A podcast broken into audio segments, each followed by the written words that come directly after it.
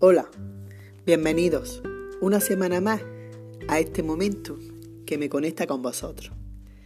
Soy Vanessa Calvo, la autora de la trilogía Mientras buscabas tu esencia.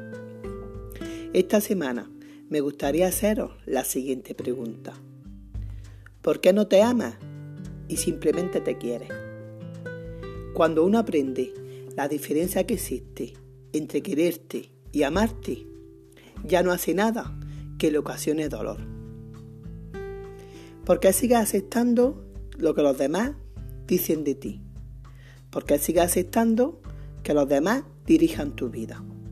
Porque sigue aceptando que los demás tomen tus decisiones. Sé que tomar las riendas de nuestra vida cuesta. Sé que asusta. Sé que da pavor. Porque el miedo a equivocarnos está siempre presente en nuestra mente. Pero si no lo haces, estarás viviendo la vida que otros quisieron tener y no la tuya propia. Te propongo que te lo tomes como un juego. Si te caes, te levantas. Si te quiebra una pierna, salta la pata coja. Cualquier opción es buena, menos la opción de no vivir por miedo a sufrir. El dolor es parte de la vida. En vez de esconderte de él, aprende a gestionarlo. El fracaso es parte del éxito. Si no fracasas, no sabrás qué es lo que tienes que rectificar para, para poder alcanzar tus metas. Todo forma parte de esta vivencia terrenal. Lo que tienes que aprender es que todo permanezca en equilibrio. Te voy a poner un ejemplo.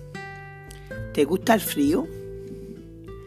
¿Y si te dijera que el frío no existe? Según las leyes de la física, lo que consideramos frío solo es la ausencia del calor. Tus miedos no existen, solo están en tu cabeza. Lo que consideras como miedo solo es la ausencia de tu valor. Aprende a amarte y deja que tu esencia cree maravilla para ti.